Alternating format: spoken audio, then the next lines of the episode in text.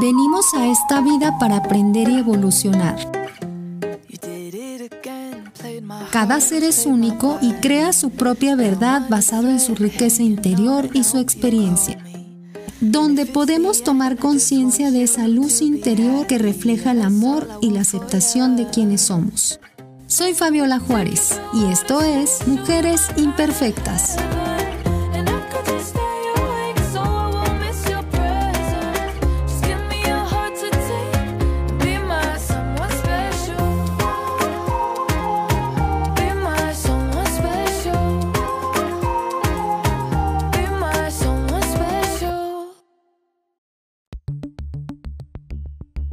Estás escuchando el capítulo 5 de tu podcast Mujeres Imperfectas. ¿Cómo construir una relación sin dependencia? De la segunda temporada, Seres Felizmente Imperfectos.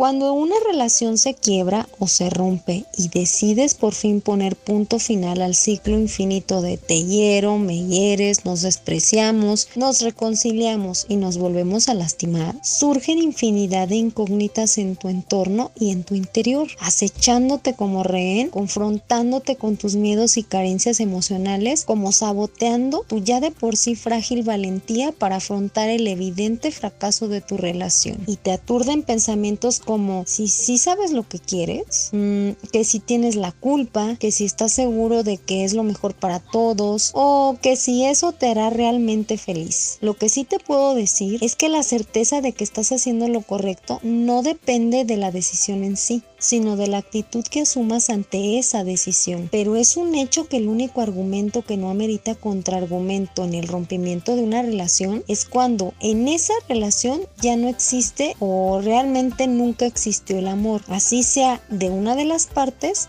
o peor aún si es entre ambos. En ocasiones confundimos amor con dependencia. Atraemos a nuestra vida personas que cubren una necesidad emocional pasajera y que posteriormente, al satisfacer con el tiempo esa carencia afectiva o superar nuestro estado emocional vulnerable, descubrimos cantidad de diferencias que han hecho ríspida la relación porque fundamentalmente no la sostenía el motor principal, o sea, el amor. Descubrimos que aspectos clave como la convivencia, como la manera de vincularnos, de demostrar nuestros afectos, de expresar sentimientos y comunicarnos son totalmente incompatibles y que seguramente en un principio ni siquiera lo notamos o no lo razonamos porque estábamos afanados en cubrir necesidades afectivas por falta de amor propio y autoconocimiento y que con el paso del tiempo muchos tropiezos, altibajos, esfuerzos estériles, desgaste y la adquisición de algo de madurez llegamos a la toma de conciencia de que todo, absolutamente todo, depende de nosotros mismos. La aceptación de quienes somos y la decisión de ser lo que queremos ser. Por lo que asumir la responsabilidad de nuestra vida, nuestros errores, actitudes y nuestras acciones es un asunto indispensable antes de pretender funcionar en pareja. Así que quizá te sientas identificado conmigo en el hecho de que no precisamente formas una relación de pareja para echar a perder tu vida o fastidiar la vida de alguien más. Tampoco para rendirte a la primera o no dar el 100 por miedo a lo que pueda durar. Pero lo que viene cierto es que no es sostenible, ni honesto, ni sano resignarse o conformarse en una relación por el solo hecho de que no será fácil afrontar las consecuencias de esa ruptura o ese fracaso, ya que lo que sí es garantía es que cada una de las etapas de nuestra vida están acompañadas de duelos, cambios, éxitos y fracasos y a fin de cuentas cada uno de estos se superan y quedan atrás como un gran aprendizaje. Asimismo, lo que no queremos ver, aquello que resistes, persiste y se queda grabado en tu vida como una lapa o una condena de sufrimiento y amargura. En esta ocasión queremos reflexionar en esos aspectos que te ayudan a construir una relación desde la libertad, el amor propio y la corresponsabilidad y aprender a reconocer esos focos rojos que nos advierten de las relaciones codependientes.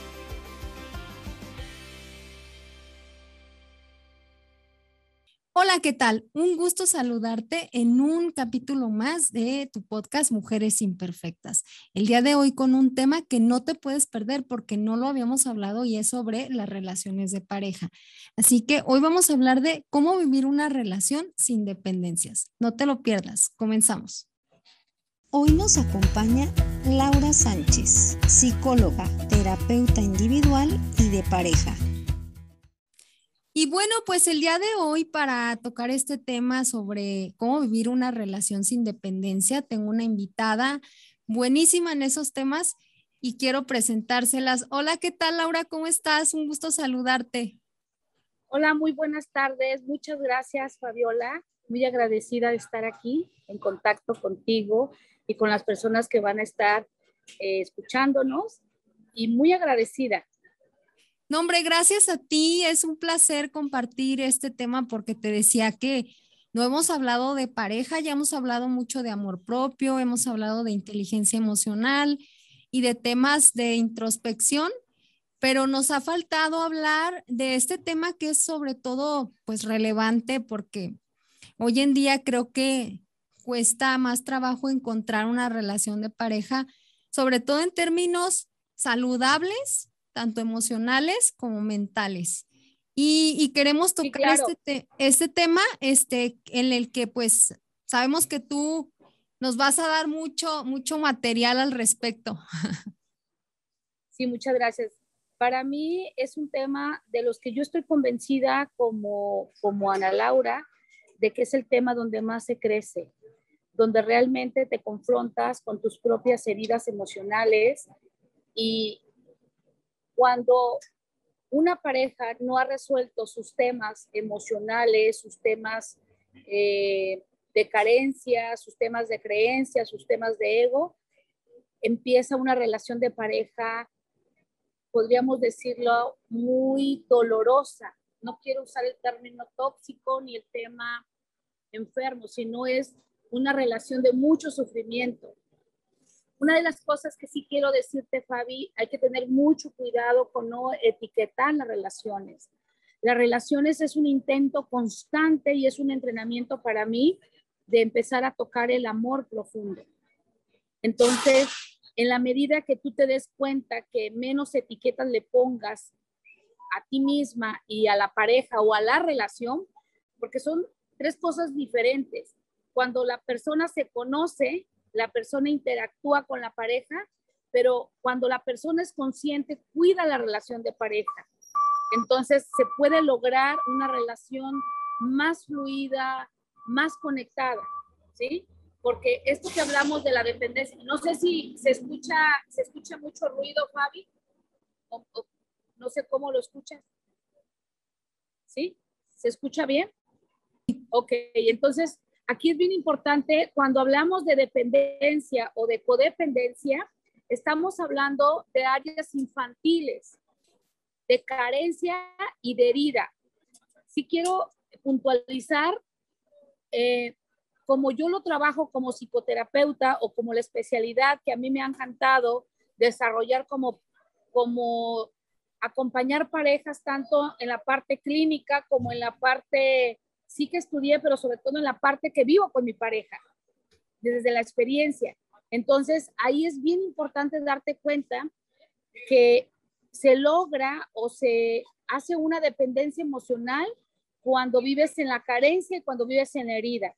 Cada ser humano tenemos cinco heridas emocionales que habla un libro muy bonito de, así se llama, sanar tus cinco heridas emocionales del alma.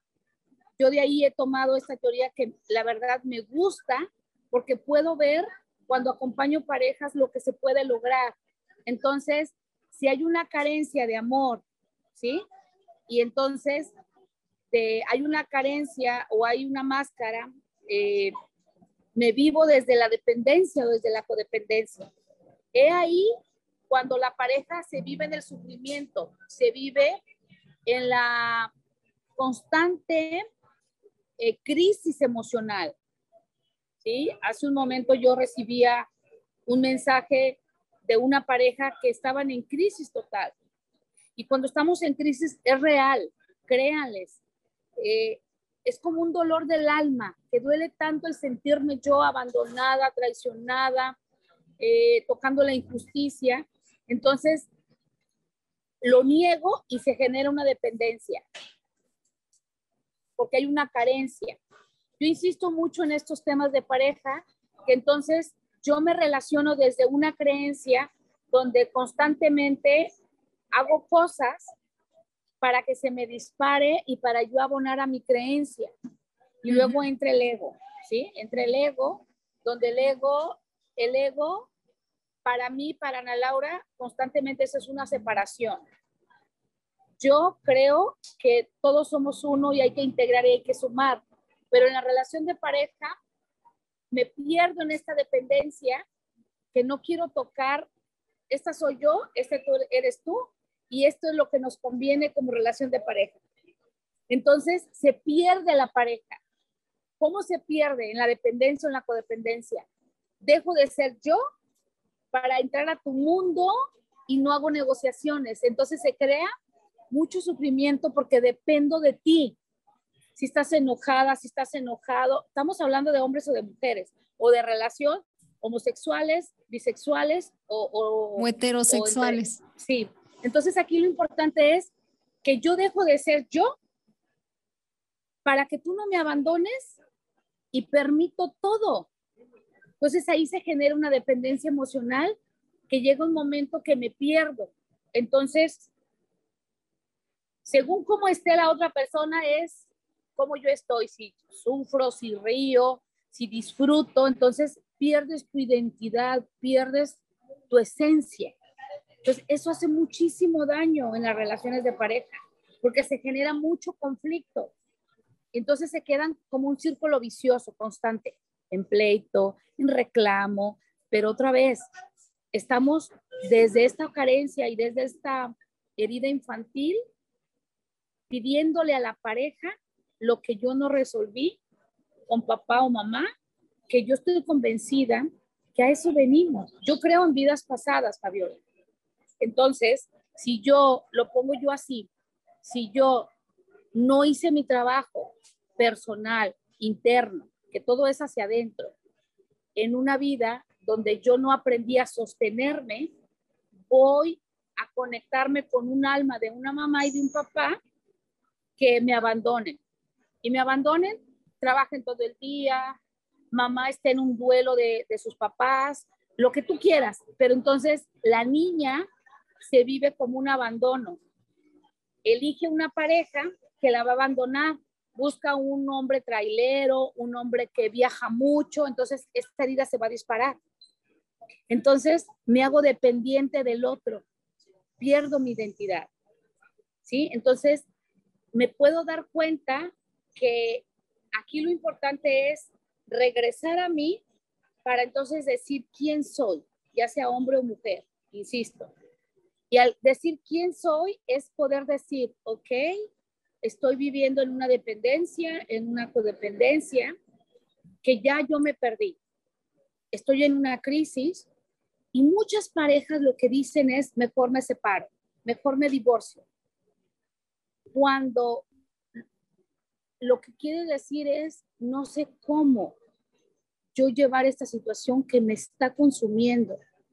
Yo, en mi experiencia de acompañar parejas, he podido percatarme que las parejas no se separan por falta de amor, se separan porque no saben cómo, porque van a terapia ya que la situación está muy muy dolorosa, con mucho sufrimiento y ya están metidos los hijos, las familias, los papás. Muy quebrada, ¿verdad? Sí. Entonces, desde ahí, eh, en sí yo, yo creo que los latinos o nuestra cultura es muy dependiente y muy codependiente, ¿sí? Pero realmente no hemos sabido cómo cuidar el equilibrio y el orden.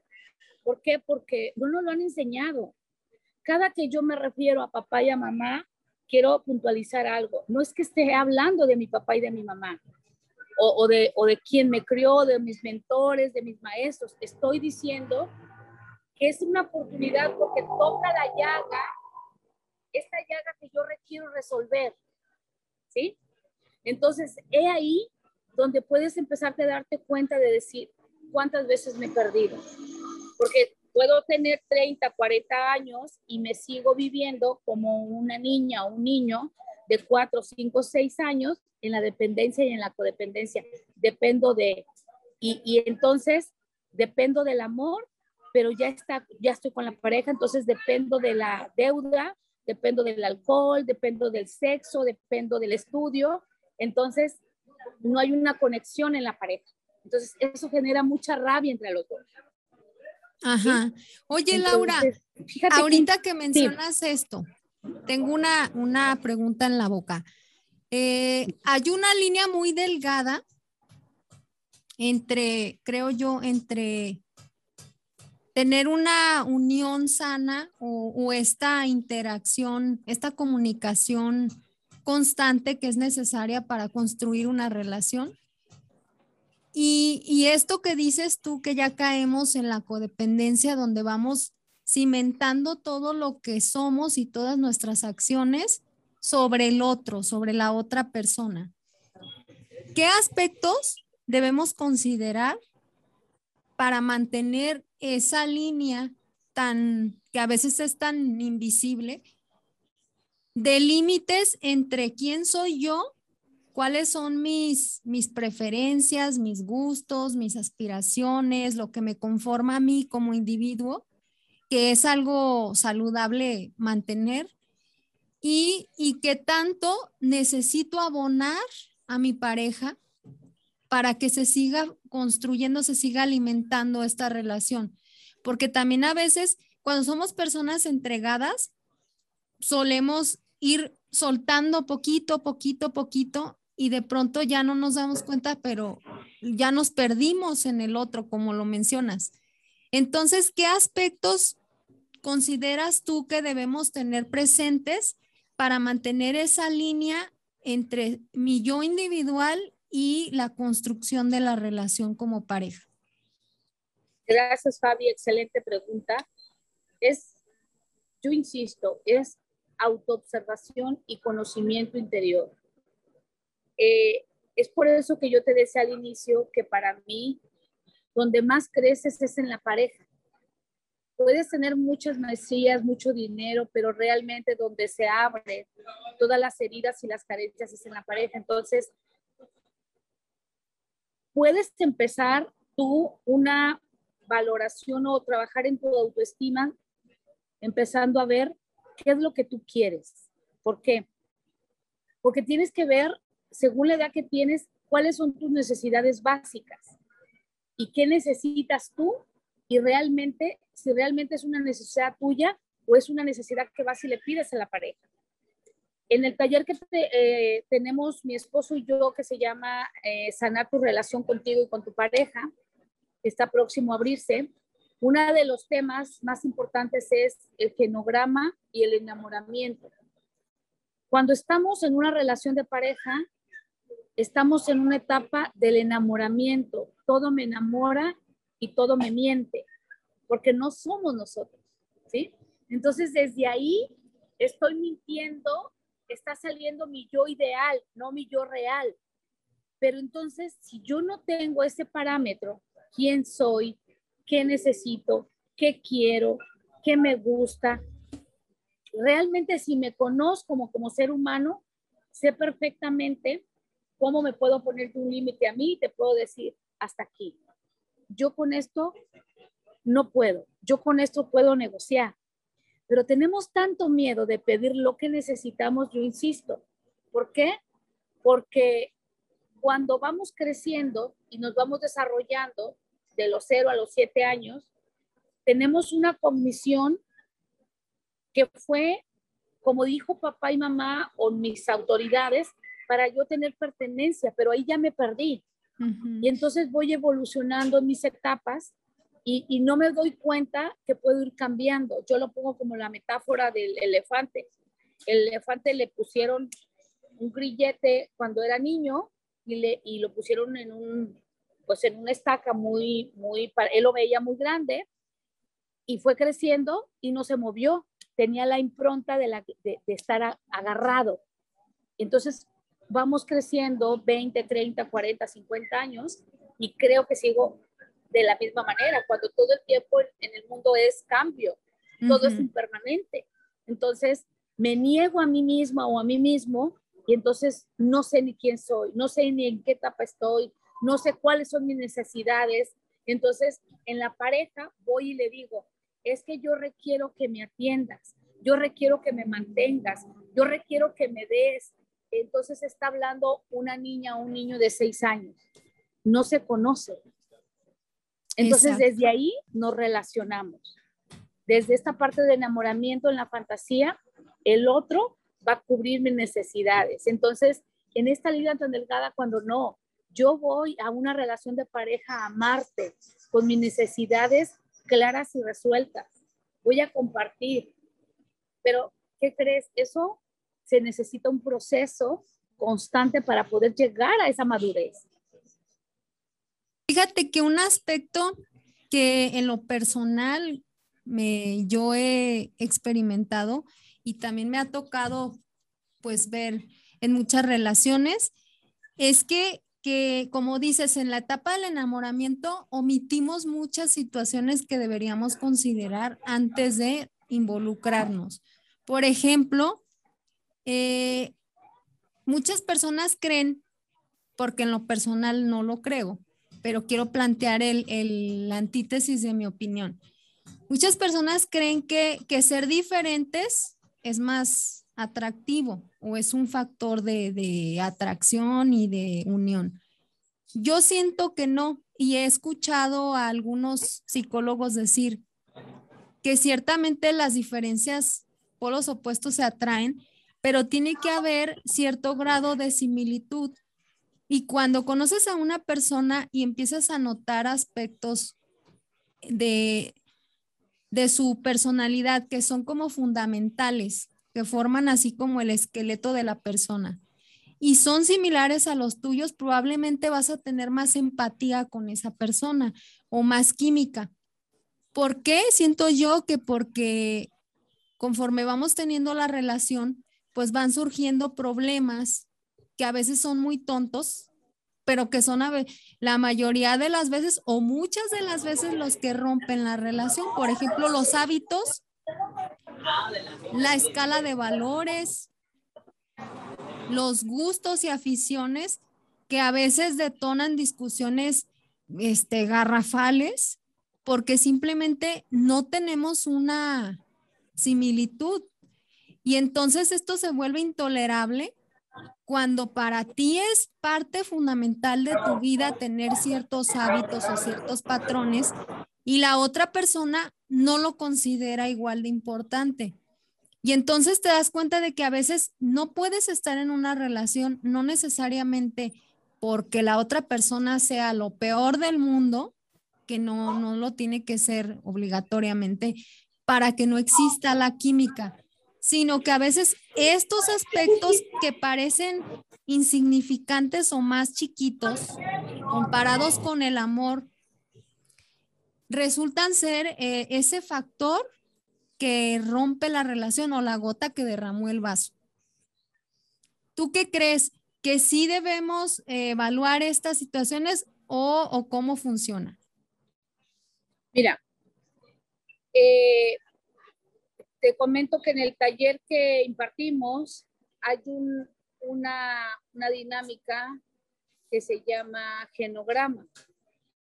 Las parejas vamos a buscar la resonancia de un otro en el inconsciente lo que yo no he terminado de resolver. ¿Cómo es esto? Si yo eh, no he resuelto el respeto, el amor, la, ternura con mi mamá o con mi papá o esta parte donde me sienta sostenido, voy a, a buscar en el inconsciente una persona que sea así, con una similitud para entonces yo poderlo trascender o poderlo yo conectar. Te lo pongo así, voy a buscar en la pareja las situaciones emocionales que no he terminado de resolver con papá y mamá. Y en el enamoramiento me va a presentar la máscara de la polaridad o con donde yo te voy a cuidar, yo te voy a resolver, conmigo lo vas a tener todo, pero es justamente es esto que hablo del enamoramiento. Miento la realidad de lo que yo te puedo dar.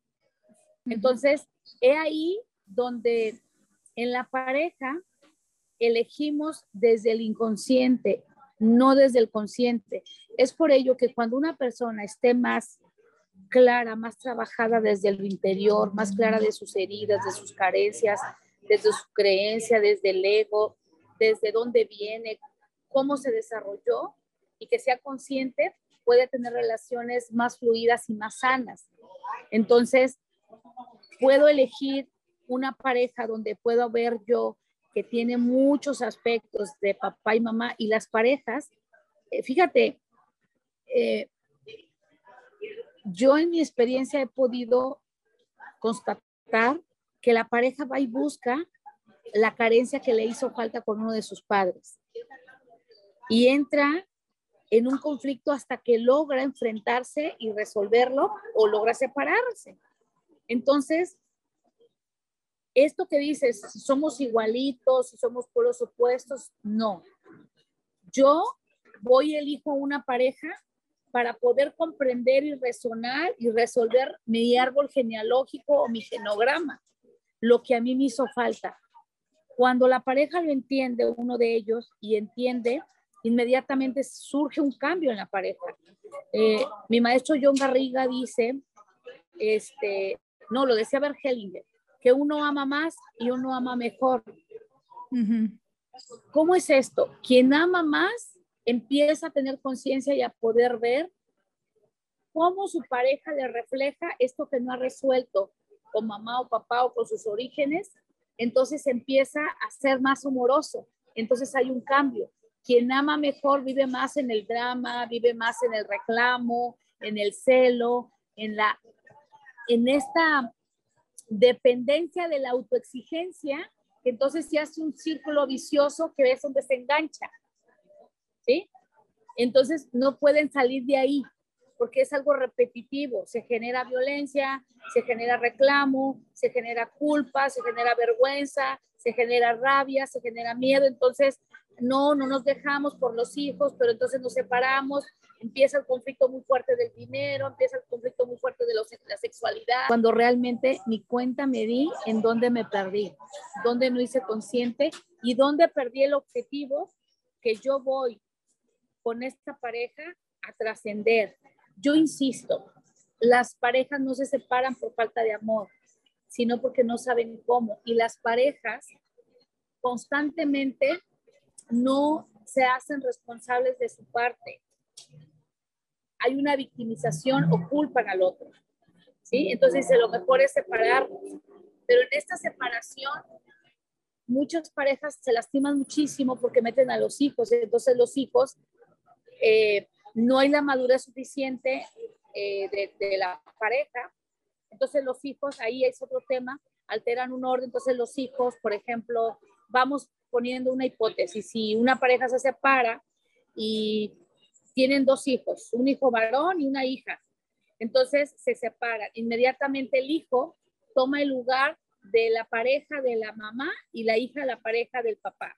Entonces desde ahí empieza también otra vez esta necesidad donde empiezo la rivalidad con mamá y empiezo la rivalidad con papá. Entonces, voy creciendo en la relación y voy eligiendo parejas quizás se parezcan a mi mamá o a mi papá, pero en el fondo empieza a salir lo que no he resuelto de ese conflicto emocional que inició de, de esta familia. Entonces, aquí es bien importante poder darte cuenta que cuando empiezas a conocer tu historia, empiezas a observar las pautas que vivió papá y mamá, empiezas a ver tu familia y ver la familia de tu pareja, entonces dices, ah, entonces esto hay similitud en nuestra relación. ¿Cómo podemos hacer para generar una nueva relación desde nosotros? Entonces ahí empieza un cambio todo transformador. Es bien bonito. Yo les digo que Insisto, Fabiola, es hermoso poder darte cuenta que cuando empiezas el proceso de la autoobservación y del autoconocimiento tuyo, dices, puedo empezarme a conocer y puedo empezar a relacionarme con una pareja, empezando que la pareja primera soy yo, mi relación primera es conmigo y luego con un otro. Así es, mi querida Laura, muchas gracias por compartir este tema con nosotros. Eh, quedamos al pendiente de tus redes sociales. Pueden seguirla en Facebook como Ana Laura Sánchez, psicóloga, y eh, pues estaremos al pendiente de tus próximos cursos por si desean aprender más de estos temas de parejas y de temas de desarrollo personal. Pues a manera de conclusión de este tema, sabemos que es un tema que da para mucho y que podríamos abordarlo, abordarlo desde diferentes perspectivas, pero podríamos concluir con que hay que, hay que considerar aspectos como similitudes contra diferencias en una pareja, la escala de valores y hábitos que tenemos cada uno, el nivel de compromiso que podemos llegar a tener o que deseamos tener con la otra persona, los patrones de pensamiento y de conducta que sí que van a afectar a lo largo de la relación, la ideología y aspiraciones. Y yo los dejo con una frase que me encantó de Walter Rizzo, que dice, el respeto por nosotros mismos y por nuestros valores debe anteponerse a cualquier temor o deseo de agradar, de Walter Rizzo. Un placer haber estado con ustedes. Gracias, Ana Laura. Y gracias a ti por el favor de tu atención. Los espero el próximo capítulo de más mujeres y hombres que somos orgullosamente seres felizmente imperfectos. Hasta la próxima. No te pierdas la segunda temporada de Mujeres Imperfectas, el espacio para el amor propio y la sanación interior. Escúchanos en YouTube y Facebook como Fabiola Juárez y en Spotify como Mujeres Imperfectas. Únete al team regalándonos un me gusta y siguiendo nuestro canal. Live Radio MX, Four Sister Accesorios y Fabiola Juárez invitan.